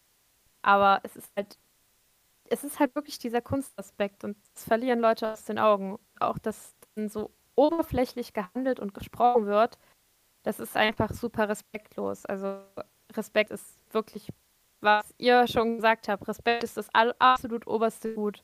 Und wer sich nicht benehmen kann, ja, der wird halt blockiert. Man könnte also. Ja, der fliegt eben. Man könnte also insgesamt sagen, was auf jeden Fall von eurer Seite, um das mal ein für alle Mal für alle zu klären, im Vordergrund steht, ist Ästhetik und nicht Erotik. Genau. Ja. Ähm, jetzt gibt es ja noch eine ganz andere Kritik an freizügigen Cosplays, die ja auch leider sehr häufig von anderen Cosplayern ähm, geäußert wird. Und zwar, ja, da muss man doch nichts anderes machen, als sich eine Unterwäsche anzuziehen und eine Perücke aufzusetzen und das war's. Und das ist ja alles gar keine Arbeit und das ist ja alles gar kein Aufwand. Jetzt wissen wir ja natürlich, dass dem nicht so ist. Aber würdet ihr sagen, dass es grundsätzlich einfacher ist, freizügigere Cosplays zu shooten oder zu machen? Oder würdet ihr sagen, nee, das ist exakt dasselbe, ob ich jetzt äh, von Kopf bis Fuß eingepackt bin oder ein Bikini anhabe, ist dieselbe Arbeit? Naja, es ist nicht eins zu eins dasselbe, behaupte ich. Weil klar, viele freizügige Sets kann man kaufen. Da ist jetzt nicht so viel Arbeit drin wie in so einer insane krassen Rüstung. Aber auch das ganze Posing, um, um das man sich Gedanken machen muss. Also es ist viel Posing, wie wirklich, wie ist meine Figur überhaupt? Mein persönliches Baby ist halt noch Wig-Styling mit zusätzlich. Und also, dass man es halt wirklich auch so verkörpern kann und wie anstrengend Shootings sein können für normale Cosplays, nenne ich es jetzt einfach mal. Und halt krassere Cosplays, wenn jetzt zum Beispiel die Rede von irgendwelchen Rüstungen ist, so anstrengend kann auch ein freizügiges Shooting sein. Zum Beispiel, wenn man jetzt, also ich mache das weniger aktiv, aber ich kenne viele, die machen aktiv Content halt für Patreon zum Beispiel. Die packen da richtig Effort rein. Die haben ein, zweimal im Monat Shooting-Sessions, wo die wirklich acht, neun Stunden am Shooten sind, verschiedene Sets durchmachen. Also da steckt schon super viel Arbeit dahinter. Und die Leute, die das meistens sagen, ich will jetzt nicht gemein klingen oder ähnliches, die würden sich nie trauen, sowas überhaupt anzuziehen, geschweige denn zu shooten. Also das ist auch wieder so eine sehr oberflächliche Sache tatsächlich. Ja, es ist halt auch irgendwie unfair. Also ich habe das auch schon mal äh, gesagt bekommen. Ja, du bist ja keine richtige Cosplayerin oder du kannst ja gar nichts aus, außer dich auszuziehen, wo man sich denkt, ja, ich cosplaye seit irgendwie zwölf Jahren. Ich habe akkurate Cosplays gemacht. Ich habe Sachen mit Rüstungen gemacht, nicht selbst gebaut, aber äh, getragen jetzt. Ähm, und ich mache ähm, freizügige Cosplays. Also ich habe eine ganze Reichweite an verschiedenen ähm, Kostümen, äh, Charakteren und äh, Vibes gemacht. Und dann kommt jemand her und du, nur weil er da so ein paar sexy Sachen sieht, ja, du bist keine richtige Cosplayerin und du kannst ja gar nichts anderes. Das finde ich im, immer sehr abwertend, sehr ähm, unfair, weil man gar nicht die andere Arbeit sieht. Und auch gerade bei so freizügigen Sachen. Es lebt vom Hintergrund, es lebt vom Posing. Ähm, nur weil man jetzt irgendwie das große Kostüm nicht hat, muss man sich trotzdem mal überlegen, wie gestalte ich einen Hintergrund. Wenn ich jetzt jedes Mal ähm, vor einer weißen Wand äh, shoote, wird es auch langweilig. Also überlege ich, was kaufe ich als Hintergrund? Ah, vielleicht Lametta oder Pailletten oder das und das. Das ist wirklich ein Kulissenbau, äh, den ich mir immer überlege, ähm, der auch Zeit beansprucht weil die Fotos ja irgendwie noch interessant sein müssen. Und wenn man jetzt keine fette Rüstung trägt mit großem Schwert, das das ganze Foto, sage ich jetzt mal, schon besonders macht, da muss man was anderes da finden. Und bei dem einen, wo ich dann halt von oben bis unten zu bin, sage ich jetzt mal, muss ich mir keine Gedanken machen, wie sieht jetzt gerade mein Bauch aus oder wie atme ich jetzt gerade. wenn ich aber freizügig bin, muss ich natürlich äh, schauen, wie pose ich gerade, sieht das komisch aus, äh, wie bewege ich meine Arme, ähm, muss mich viel mehr, mehr Körperspannung haben als äh, wie in einer fetten Rüstung, sage ich jetzt mal. Und das ist beides Arbeit. Äh, es ist nur andere Arbeit. Und immer dieses, ja, zieht sich nur ein Tanga an und eine Perücke und nennt es Cosplay, finde ich halt immer ein bisschen, bisschen unfair. Und äh, es macht die ganze Arbeit, die man da reinsteckt und die ganzen Gedanken halt irgendwie nichtig. Ja, bei mir ist es auch so, ich habe ja nur mein eigenes Studio bei mir im Haus. Also ich kann 24/7, wenn ich darauf Lust habe, Fotos machen. Das macht es mir aber nicht leichter. Denn ich suche mir dann halt wirklich Cosplays aus, auf die ich gerade Lust habe, aber wovon ich vielleicht jetzt nicht gerade alles da habe. Wie äh, diese super teuren Cosplays von Uwu, Doki Doki oder wie auch immer. Dann gucke ich, was habe ich davon da? Was könnte ich mir eventuell woher noch äh, besorgen? Aber bei mir ist dann auch dieses Setaufbau, das ist sehr, sehr aufwendig. Ich habe mehrere verschiedene Sets in meinem Studio, was halt auch noch nicht ganz fertig ist, aber ich benutze es halt schon. Dann, ähm, was möchte ich überhaupt darstellen? Möchte ich jetzt etwas eher Freizügiges machen? Etwas ähm, mehr Bedecktes? Wie möchte ich rüberkommen?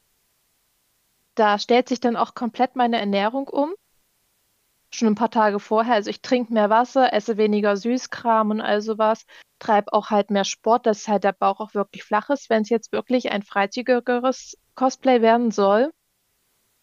Und ich bin dann auch vor dem Shooting, ich kann dann nichts mehr essen oder trinken. Das kommt dann halt alles so äh, nach dem Shooting. So ein durchschnittliches Shooting geht bei mir halt auch so zwischen drei bis vier Stunden, manchmal sogar fünf. Und da ratter ich alles durch, von äh, Optik, Körperspannung, alles. Ich stelle mir auch einen Spiegel hin, damit ich genau sehen kann, wie ist meine Haltung, welche Partie muss ich eventuell noch mehr anspannen, damit halt auch alles wirklich stimmig ist. Und es ist eine Heidenarbeit, die ich eventuell mit einem normalen Cosplay jetzt nicht so machen würde, weil es halt auch Stellen kaschiert und bedeckt. Ja, absolut verständlich. Ähm, wie würdet ihr reagieren, wenn jemand zum Beispiel sagt, bei einem eurer freizügigeren Cosplays, ja, das passt ja gar nicht zum Charakter? Also sowas wie zum Beispiel, keine Ahnung, Natchan, du hast ja gesagt, du hast jetzt am Wochenende Ai Hoshino geshootet, äh, in einem bisschen freizügigeren Outfit. So wird die ja zum Beispiel im Anime nicht dargestellt. Und ich weiß, es gibt Leute, die dann sowas sagen wie, ja, das ist, äh, das, das, das hat ja nichts mit dem Charakter zu tun. Jetzt würde ich entgegnen, das fällt in einen ähnlichen Bereich, in den ja zum Beispiel auch Fanfiction fällt, weil, ähm, keine Ahnung, wenn man zum Beispiel in einer Fanfiction einem Charakter eine Romanze andichtet, die es im Anime selber überhaupt nicht gibt, dann würde das ja auch niemand verurteilen. Aber wie stehst du dazu? Ja, das ist halt immer so künstlerische Freiheit, würde ich sagen. Also klar, ich sage ja auch nicht, dass es jetzt ein akkurates Cosplay, das ist es nicht. Ich finde, das ist ein Crossover von zwei Hobbys, die ich habe. Und ähm, ja, dieses drauf rumgebäsche, wenn es dir nicht gefällt, denke ich immer, dann guck doch weg. Also ich, du, ich nehme dir damit ja nicht deinen Charakter weg. Also viele wollen dann irgendwie ihre Waifu da auch beschützen. Ähm, ich weiß, dass es nicht äh, Canon ist. Es gibt aber Fanarts, die auch so sind. Und ich habe sie für mich jetzt so interpretiert. Es gibt halt einen Teil von Leuten, die sowas gerne sehen und die sowas gut finden. Und äh, wenn jemand das nicht gut findet, ist das auch vollkommen legitim. Aber man muss mich ja deswegen nicht runtermachen. Und das hatte ich irgendwie auch schon bei einigen Charakteren, gerade die, die so sehr Waifu-mäßig sind, dass da Leute sagen, ja, das passt nicht oder weil ich ein falsches, also weil ich ein Hashtag benutze, das denen nicht gefällt, sagen, ja, das ist sie aber nicht und so und wollen sie da irgendwie beschützen und das finde ich immer ein bisschen, ein bisschen too much. Jeder kann machen, was er möchte und wie man Casual Cosplay macht, Sommer-Outfits macht, so kann man dann auch, finde ich, Lingerie machen. Ne? So was ähnliches hatte ich jetzt vor kurzem auch erst. Ich hatte eine Seraphine-Reihe von Legion of Legends gemacht. Und ich habe aber von Seraphine jetzt quasi nur die Wig, weil der Rest nie angekommen ist. Und ich wollte aber mal wieder mit Seraphine, also mit der Wig, etwas machen. Und habe mir so gedacht, okay, es ist Sommer. Du äh, guckst jetzt einfach, was du eventuell für dich als Seraphine interpretieren kannst. Und hatte das dann auch halt gestaffelt auf Instagram und auf Kofi halt gepostet habe ich auch Kommentare bekommen nach dem Motto, das ist nicht Seraphin. Was bildest du dir überhaupt ein?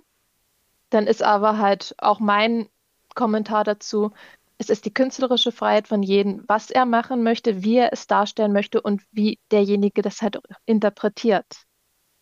Es ist halt jedem freigegeben, was er macht und wie er es macht. Ja, auf jeden Fall, würde ich so sagen. Hast du auch schon solche Kommentare bekommen, Mint? Ja, habe ich tatsächlich. Und es ist halt nicht nur das Thema künstlerische Freiheit an der Stelle, sondern eine Person schreibt so einen Kommentar und in ihrem Kopf stellt die lebende Person unter einen fiktiven Charakter. Also eine lebende Person, die ihren eigenen künstlerischen Stil hat, stellt die unter einen fiktiven Charakter, den es gar nicht gibt, der keine Meinung dazu hat. Gut, das, da kommt man wieder zu dem Benutzungsthema, den er deswegen sich berufen fühlt, beschützen zu müssen. Es hat alles was mit Selbstentfaltung zu tun. Und in einem Cosplay hängt ja, also das sage ich super gerne, in dem Cosplay hängt ja nicht nur der Charakter jetzt zum Beispiel Aihoshino drin, sondern in einem Cosplay hängt jetzt der Cosplayer auch drin. Da, das ist total. Jeder hat ja auch noch seinen eigenen Style. Wenn jetzt zum Beispiel einem gesagt, okay, ich mag nicht, wie du deine Perücke stylst, dann findet der Nächste das total super. Aber so ähnlich sehe ich das auch. Das ist jetzt vielleicht ein bisschen sehr pauschal gesagt, aber es ist wieder super oberflächlich und Leute vergessen, dass ein Mensch dahinter steckt. Und dass dieser Mensch sich dabei schon was gedacht hat in der Regel.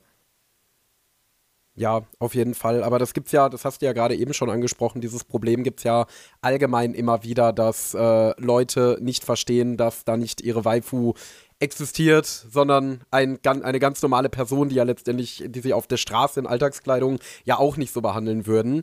Um das Gespräch mal wieder auf ein bisschen positiveres Thema zu lenken. Was war von den ganzen Cosplays, die ihr gemacht habt, egal ob freizügig oder nicht freizügig, euer absoluter Favorit und warum? Ach, das ist eine echt schwierige Frage. Also, oh ja. ich habe drei, wo ich so wirklich sage, das sind meine. Und das wären Zero Two in allen Varianten, in allen Facetten, die ich bisher gemacht habe. Da stehe ich voll dahinter. Das ist unter anderem aber auch Marine aus My Dress Up Darling wo ich sage, egal wie ich sie darstelle, ich stehe wirklich dahinter, das ist meins. Da vergleiche ich mich auch ein bisschen mit, weil ich habe ja vorhin schon erwähnt, dass ich mir Figuren aussuche, die auch halt auf mich, auf meinen Charakter passen. Und ich würde aber auch wirklich sagen, das ist Jinx aus ähm, Arcane oder Legion of Legends. Weil man kann auch mal abdrehen, man kann auch mal das tun, was man möchte.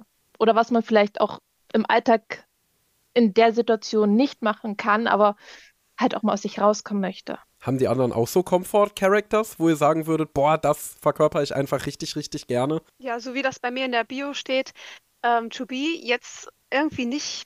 Ich, ich, ich habe mich irgendwie verliebt in diesen Charakter, einfach weil, weil er gut zu mir passt, auch optisch und ich trage sie halt einfach gerne. Ähm, nicht jetzt, weil die Story, also weil das jetzt so super ist, aber manchmal ist das einfach bei so vielen Charakteren, die macht, ähm, einer bleibt irgendwie hängen, einer ist einem irgendwie wichtiger oder in dem fühlt man sich wohler als in anderen. Und das habe ich einfach bei To Be. Ich trage auch einfach ihre, ihr Outfit. Ähm, das ist einfach sehr mein Stil. Ihre Perücke ist mein Stil. Ich hatte meine Haare auch eine Zeit lang so. Ähm, und da fühle ich mich halt super wohl drin und deswegen komme ich immer wieder zu diesem Charakter zurück und hole mir immer wieder Kostüme, weil die mir einfach halt so gut gefallen. Aber ich muss auch sagen, ähm, seit ich angefangen habe, mehr so OC-Sachen zu machen, mich künstlerisch einfach zu entfalten und eigene Charaktere zu machen, eigene ähm, Shootings, ähm, hat mir das auch sehr gut gefallen, weil ich einfach zum ersten Mal wieder so ein bisschen frei war und machen konnte, worauf ich so Lust habe und nicht so eingeflecht in einen Charakter war.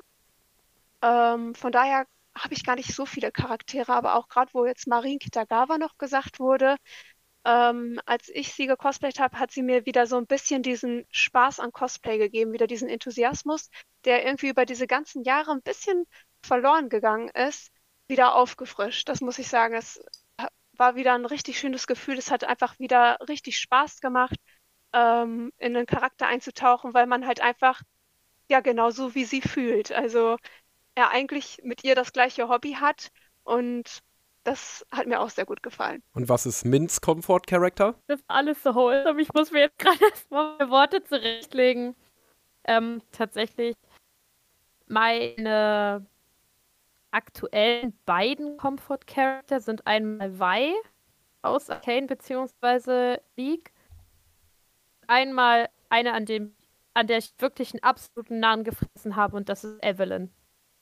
Weil, ich habe ja vorhin schon so ein bisschen angeteasert, ich gucke immer so böse, ich kann auch böse tatsächlich, also es gibt einen Grund, warum Leute, die also, sich in der Regel bei mir wohlfühlen, generell Leute sich in der Regel bei mir sicher fühlen. Ich bin so ein bisschen die, die bösen Charakter, Charaktere, die haben es mir immer so ein bisschen angetan und Evelyn ist so sehr bei mir hängen geblieben. Ich habe damals durch KDA angefangen, League of Legends zu spielen. Und ja, bin dann so ein bisschen an ihr hängen geblieben, weil sie ist einfach so, keine Ahnung, so ein bisschen ein absolutes Baby. Also ich bin jetzt um Gottes Willen kein ähm, völlig besessener Sukubus oder sowas.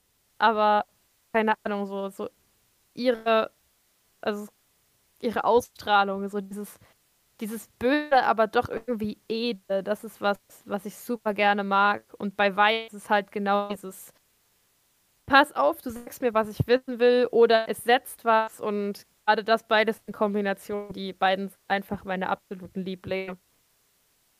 Ich spiele auch beide. Ja, das ist ja super, Ich würde würd bei mir noch eins ergänzen wollen. Ja. Und das wäre äh, Power aus Chainsaw Man. Das ist Denn dein da sage ich halt wirklich so. Ja, zurzeit schon. Also es gibt wirklich so Sachen, wo ich so wirklich sage, das ist es, das ist gerade so bei mir angesagt und bei mir ist es halt zurzeit wirklich sehr, sehr viel Power. Gerade auch, weil ich ein Cosplay davon jetzt geschenkt bekommen habe. Da clasht es gerade bei mir so richtig durch. Ja, das ist doch super, wenn man dann vor allen Dingen auch immer wieder neue Charaktere findet, für die man sich begeistern kann, so wie Nachan das gerade gesagt hat. Ähm, ist das ja auch äh, etwas, was einem so ein bisschen die Liebe am Hobby wiederbringen kann. Wenn ihr jemandem einen Tipp mitgeben müsstet, wenn derjenige oder diejenige sich dazu entscheidet, freizügige Cosplays zu machen, was wäre das? Was würdet ihr sagen, ist das Wichtigste, was man dabei beachten sollte? sich selber treu zu bleiben. Gerade das zu machen, was man auch für sich selber sagt, das bin auch ich. In dem fühle ich mich wohl, in dem fühle ich mich frei. Sehen das die anderen genauso? Ja, ich äh, möchte das nicht zu negativ äh, sagen, aber ich bin durch dieses Social Media immer so ein bisschen, wenn man das halt anfangen möchte, dass man halt ein bisschen aufpasst und dass man auch gewappnet ist gegen äh, eventuell negative Sachen, dass man die nicht so nah an sich heranlässt und ja, dass man sich treu bleibt und einfach dann wirklich durchzieht und das macht, was einen glücklich macht, egal was die Leute sagen. Min Ich habe noch, also so ein bisschen eher in eine andere Richtung noch. Sollte sich nicht zu sehr verausgaben. Jetzt nicht ähm, von dem, was man zeigt, sondern vom körperlichen her. Ähm, GMG, du hast vorhin gesagt, so, dass du vor Shooting zum Beispiel anders isst oder nochmal eher Sport machst. Das ist super krass. Also ich bewundere da deine, dein Durchhaltevermögen. Aber ich finde, gerade wenn man so das erste Mal sowas macht, sollte man sich daran keinen Maßstab setzen, weil du hast jetzt speziell zum Beispiel schon super viel Erfahrung damit, aber Cosplayer XY vielleicht schon auf dem Con nichts ist den ganzen Tag, schuldig übrigens, ähm, das ist für viele halt einfach super krass und ich meine, das ist ein mega Achievement, aber es bringt einem nichts, wenn man super tolle Bilder hat und hinter diesem Bild steht die Geschichte, es ging mir da dreckig. Also beziehungsweise es muss ja nicht ja zwingend dreckig gehen, aber klingt so ein bisschen komisch, wenn ich versuche, es immer weiter zu erklären. Einfach, dass man sich selbst halt trotzdem nicht irgendeinem Gesundheitsrisiko aussetzt. Verstehe Ja, vollkommen, was du meinst. Ja, es zählt halt nicht nur für Essen und sowas und Sport, sondern es zählt halt auch für Schlafen und für Cosplay-Größen, weil Asia-Größen sind einfach nur eine Verarsche und Tape. Das liste ich immer gerne mit auf, weil ich habe schon alles gesehen. Ja, better safe than sorry. Also lieber, ähm, auch wenn man solche Shootings da macht, das gerade das erste Mal gerne auch einfach abkleben darunter, selbst wenn irgendwie was verrutscht, dass es einem irgendwie nicht unangenehm wird, das kann man auch gerne empfehlen. Und halt dieses am Social Media messen, an diesen perfekten Fotos, ich finde, das ist immer super toxisch auch für mich. Ich sehe diese ganzen perfekten Mädels und deren tollen Fotos und man denkt sich so, warum bin ich nicht so? Oder das ist halt alles bearbeitet. Das sind perfekte Aufnahmen teilweise, ähm, wirklich, weil man sich da selbst geißelt, irgendwie nicht ist, weil man weiß, wie man posieren muss, weil da Photoshop am Werk ist, weil da mehrere äh, Lichtboxen und ähm, das perfekte Licht auf einen Körper machen und sich da halt dann nicht immer so mies fertig zu machen und sich denken, ja, warum ist meins nicht so? Also ich muss das selber auch noch lernen, ich habe da auch Probleme mit, aber gerade das Internet gibt uns so viele perfekte Fotos, angeblich perfekte Fotos, ähm, die aber alle gar nicht so existieren. Also es ist halt alles so ein Mischmasch aus Licht, Posing, äh, Photoshop, Bearbeitung. Und da sollte man selber auch nicht immer die Latte so hochlegen und senken. Ich muss jetzt wie Model XY, die das professionell macht, direkt herankommen. Das ist alles ein Prozess. Und ähm, ja, das kann ich auch nur empfehlen, sich da jetzt nicht mega die Maßstäbe zu setzen, weil das ist halt alles nicht immer echt. Du hattest ja eingangs erwähnt, dass ähm, die freizügigen Cosplays auch teilweise dafür da waren, ein bisschen Confidence zu sammeln. Würdest du denn schaffen, äh, sagen, das ist dir gelungen? Vielleicht auch durch die Anerkennung deiner Community? Ja, bei mir auf jeden Fall. Also, wenn ich jetzt Natchan von vor zwölf Jahren sehe und heute das die, die sich damals nicht in weibliches Cosplay getraut hat und die, die äh, jetzt äh, so, so solche Sachen shootet, da ist auf jeden Fall ein Meilenstein dazwischen. Ich habe mich auf jeden Fall durch Cosplay entwickeln können und das hat mir auch viel geholfen damals. Das äh, kann ich halt auch vielen empfehlen. Dieses Hobby kann einem so viel geben. Ähm, es ist natürlich noch nicht perfekt, also ich struggle wie jeder andere auch, aber es hat auf jeden Fall einiges verbessert und hat mich definitiv selbstbewusster gemacht. Ähm, was das Thema, das kann einem sehr viel geben angeht. Also dann ist Cosplay für dich ja auf jeden Fall deutlich mehr als einfach nur ein Hobby oder ein Zeitvertreib oder so. Das ist ja etwas, das äh, gerade bei uns Anime-Fans, glaube ich, ganz häufig so ist, dass wir den Leuten außerhalb der Anime-Szene erklären müssen, hey, das ist nicht einfach nur Zeichentrickserien anschauen, das ist einfach so viel mehr, was dahinter steht. Ähm, da würde ich auch die Frage mal an die anderen richten, was bedeutet Cosplay für euch? Was ist das für euch? Was für eine Stellenwert hat das in eurem Leben? Ich würde mal sagen, das ist ähm, Spaß, Freiheit, Freude. Halt auch wirklich nicht nur den Anime zu gucken, sondern eventuell auch mal ein Teil davon auf einer Messe zu sein. Ich finde es halt auch sehr schön, wenn auch mal Leute auf einer Messe auf mich zukommen und zum Beispiel ein Zitat aus genau diesem Anime halt rüberbringen, um zu gucken, na, hat sie den eventuell auch geguckt? Und dann halt auch die perfekte ich sage es mal nicht perfekte, das kann man streichen, halt auch die Reaktion von mir rüberkommt, wie zum Beispiel halt im Zero Two äh, Slang mit diesem mein Darling, dass das dann rüberkommt und die Leute freuen sich halt auch einfach. Das ist so mein Spirit, was mich antreibt, dass halt auch wirklich die Community das annimmt, was ich mache und halt auch mal die Freude zurückkommt. Ich bedeutet Cosplay ähm, ich habe mit Cosplay angefangen, da habe ich ein sehr, sehr dunkles Kapitel in meinem Leben zugeschlagen, was da hieß, meine gesamte Schulzeit. Also ich habe dieses dunkle Kapitel quasi einfach hinter mir gelassen und gesagt, du bist zwar immer noch du, aber du kannst jetzt auch endlich anfangen, du zu sein. Und Cosplay ist tatsächlich so eine Self-Expression, das ist, das ist von mir nicht mehr wegzudenken. Wenn man, also wenn ich irgendwo an mich denke, dann fällt in jede, in jeder Hinsicht irgendwann mal das Wort Cosplay geht mittlerweile so schon meinen Arbeitskollegen auf die Nerven.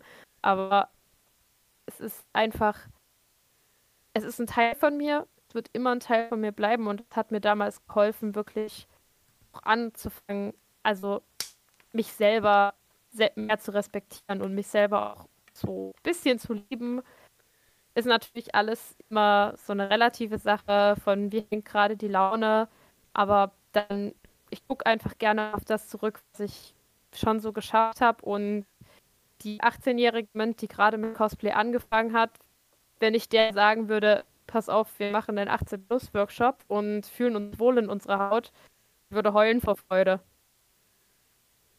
Ja, das ist doch echt klasse, wenn man das über ein Hobby behaupten kann.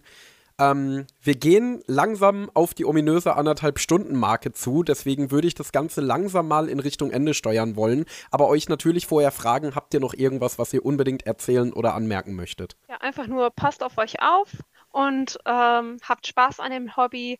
Lasst euch nicht von der Cosplay-Polizei irgendwie äh, den Spaß daran verderben, sondern macht einfach das, was ihr mögt und es muss auch nicht immer das teuerste ähm, oder super akkurateste Cosplay sein. Wir haben alle mal angefangen. Es ist okay, auch klein anzufangen und auch mit einem kleinen Budget Cosplay zu machen. Und ja, lasst euch den Spaß da einfach bitte nicht nehmen wegen solchen Leuten. Und ja, alles Gute dafür. Das ist eine gute Message. Da wir ja am Anfang mit der Vergangenheit eingestiegen sind, fände ich es eigentlich ganz nett, wenn wir mit der Zukunft enden. Worauf können sich eure Follower also in Zukunft freuen? Was habt ihr aktuell so an Cosplays oder auch an Aktionen geplant? Ich meine, GMG und Natchan haben ja einen Kalender geplant, die man sich, glaube ich, beide aktuell noch vorbestellen kann. Ne? Das Vorbestellfenster ist, glaube ich, noch geöffnet bei euch beiden. Fünf Tage lang ist es noch offen okay, dieser Podcast erscheint voraussichtlich, also vom Aufnahmetag angesehen, übermorgen, also dann noch drei Tage lang. Ähm, ja, Natsch am 20. endet's. Okay, Natschan, bei dir ist auch noch offen?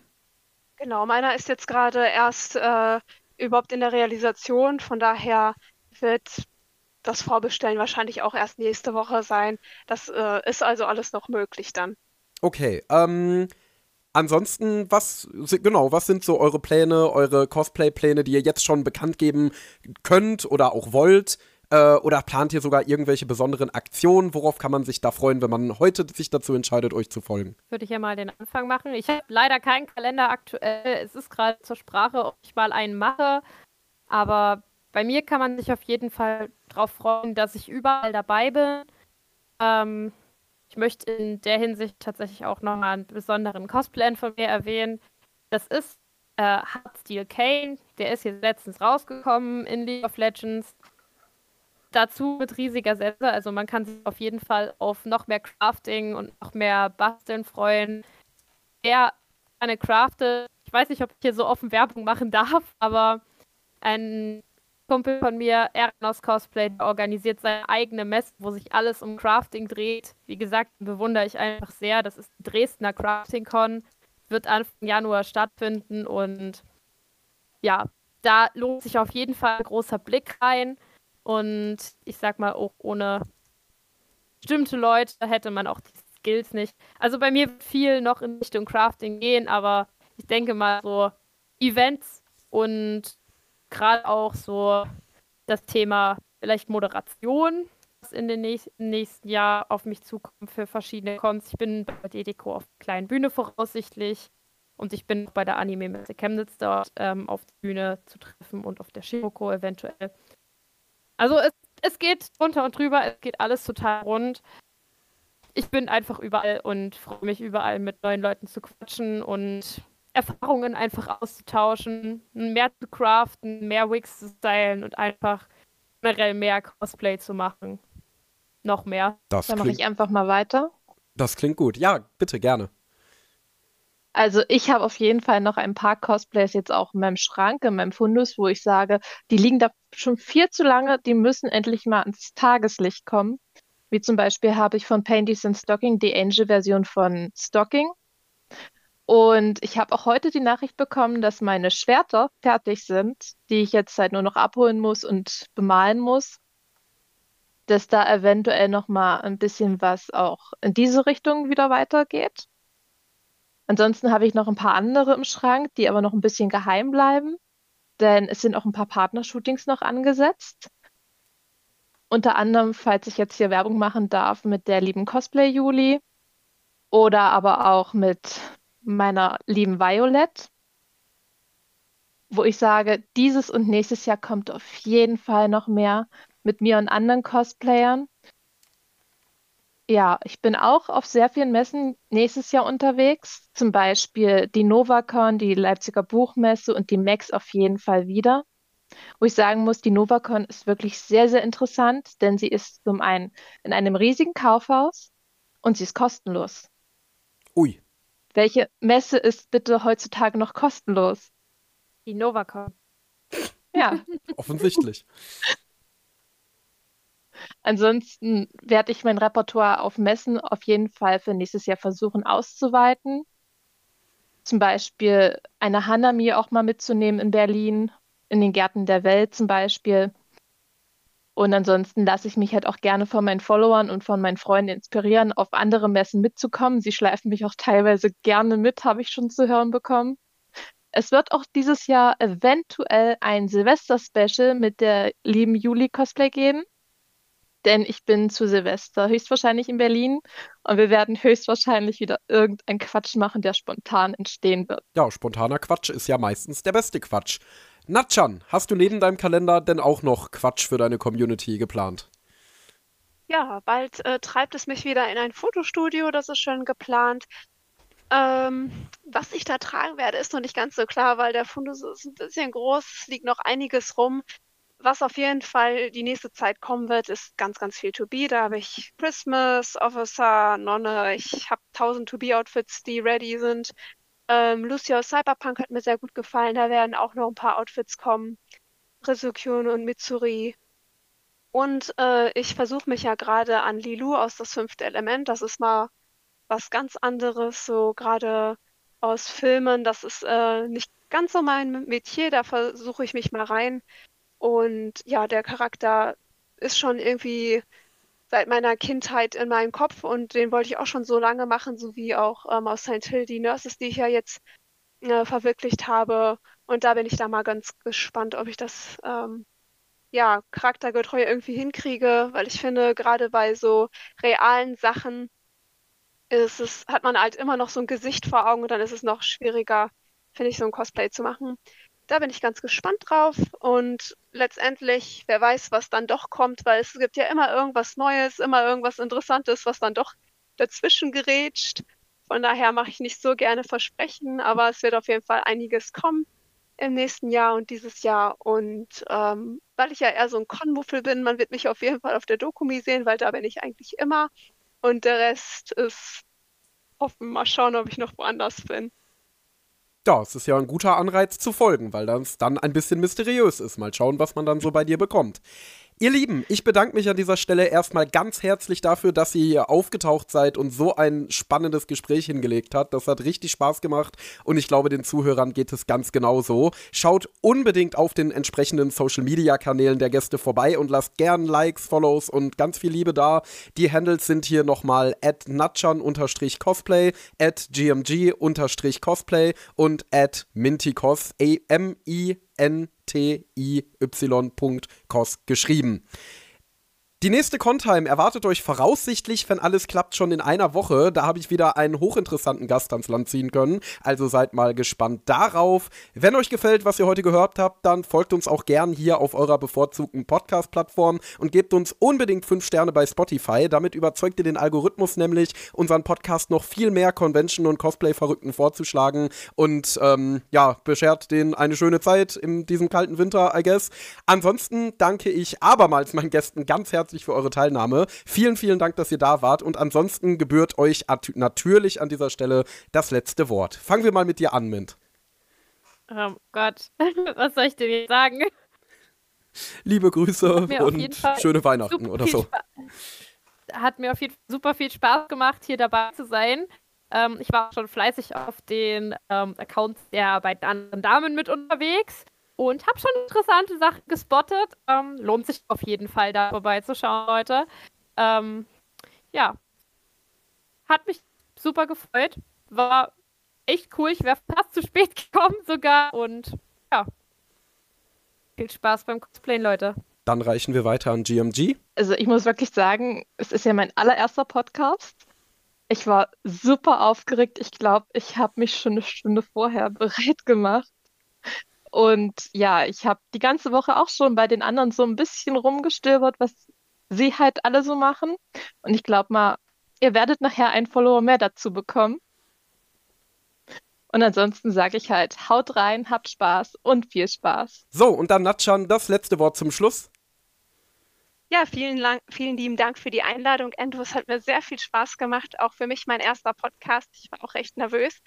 Ähm, und ich hoffe, die Zuhörer konnten jetzt einiges von unseren Erfahrungen mitnehmen. Ich wünsche euch auch viel Spaß und ja, eine schöne Weihnachtszeit. Und dann tschüss. Tschüss. Das war die Nana One Contime. Wenn es euch gefallen hat, checkt doch auch mal den Nana One Anime Podcast oder besucht uns auf nanaone.net. Das Lied aus dem Intro und Outro heißt Energetic Upbeat Stylish Pop Fashion und stammt von Your Tunes auf Pixabay.